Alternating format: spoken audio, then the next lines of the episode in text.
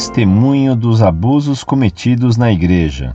Carta enviada em 6 de outubro de 2005, como réplica da carta enviada em 4 de 10 de 2005, intitulada Padres Sem Graça, consulente de Jijoca de Jericoacoara, Ceará.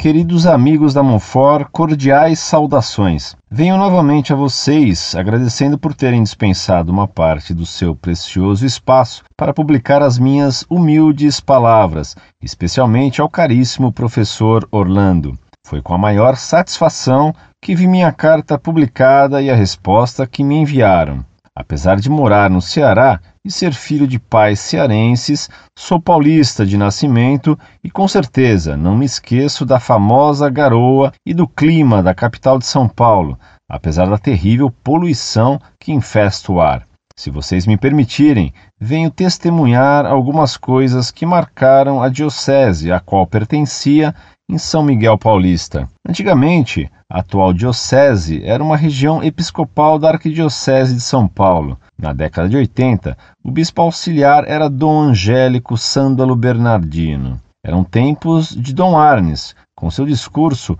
altamente politizado e escancaradamente esquerdista.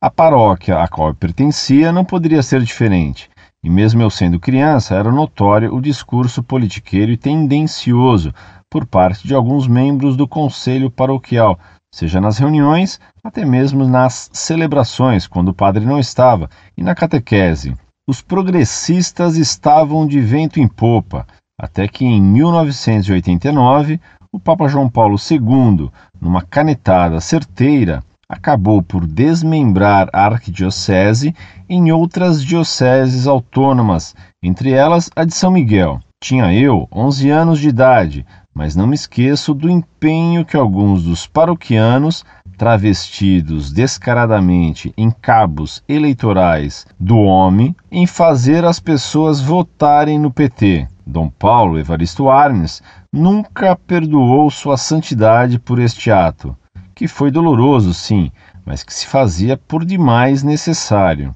Saiu Dom Angélico, entrou Dom Fernando Legal, salesiano, que acabou com a farra dos esquerdistas. Ainda hoje, muitos daqueles padres se ressentem do bispo, que não foi nada legal com eles. Inclusive um deles, ao visitar a minha paróquia no encontro para jovens em 1997, declarou durante a missa que a igreja deveria rever os seus conceitos e que era favorável sim à ordenação sacerdotal das mulheres, acusando a Cúria Romana de machista e retrógrada. O resultado desse discurso político uma brutal queda na qualidade dos fiéis, além de uma debandada de outros fiéis para seitas, pessoas que se cansaram de ouvir falar só de política, elites, etc. Outra coisa que marcou foi o avanço da RCC.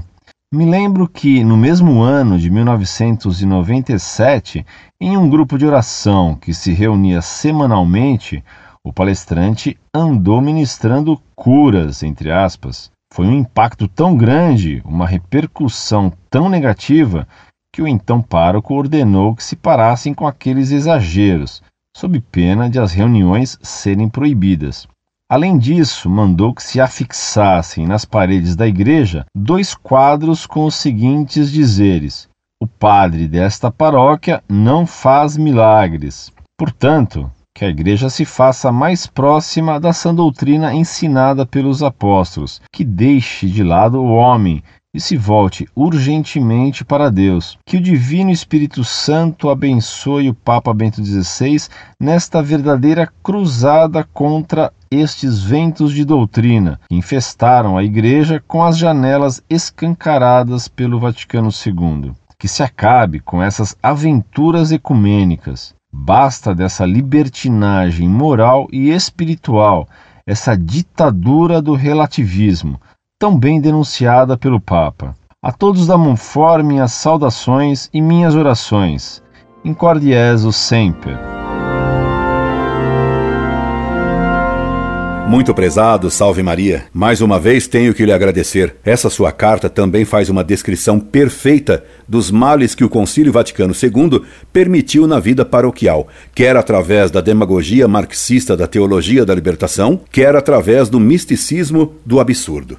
Gostei muito do cartaz do padre avisando que não fazia milagres. Peço-lhe que me escreva sempre, pois suas observações e críticas são muito objetivas e pertinentes.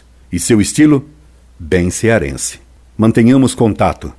Incorde Jesus Semper, Orlando Fedeli.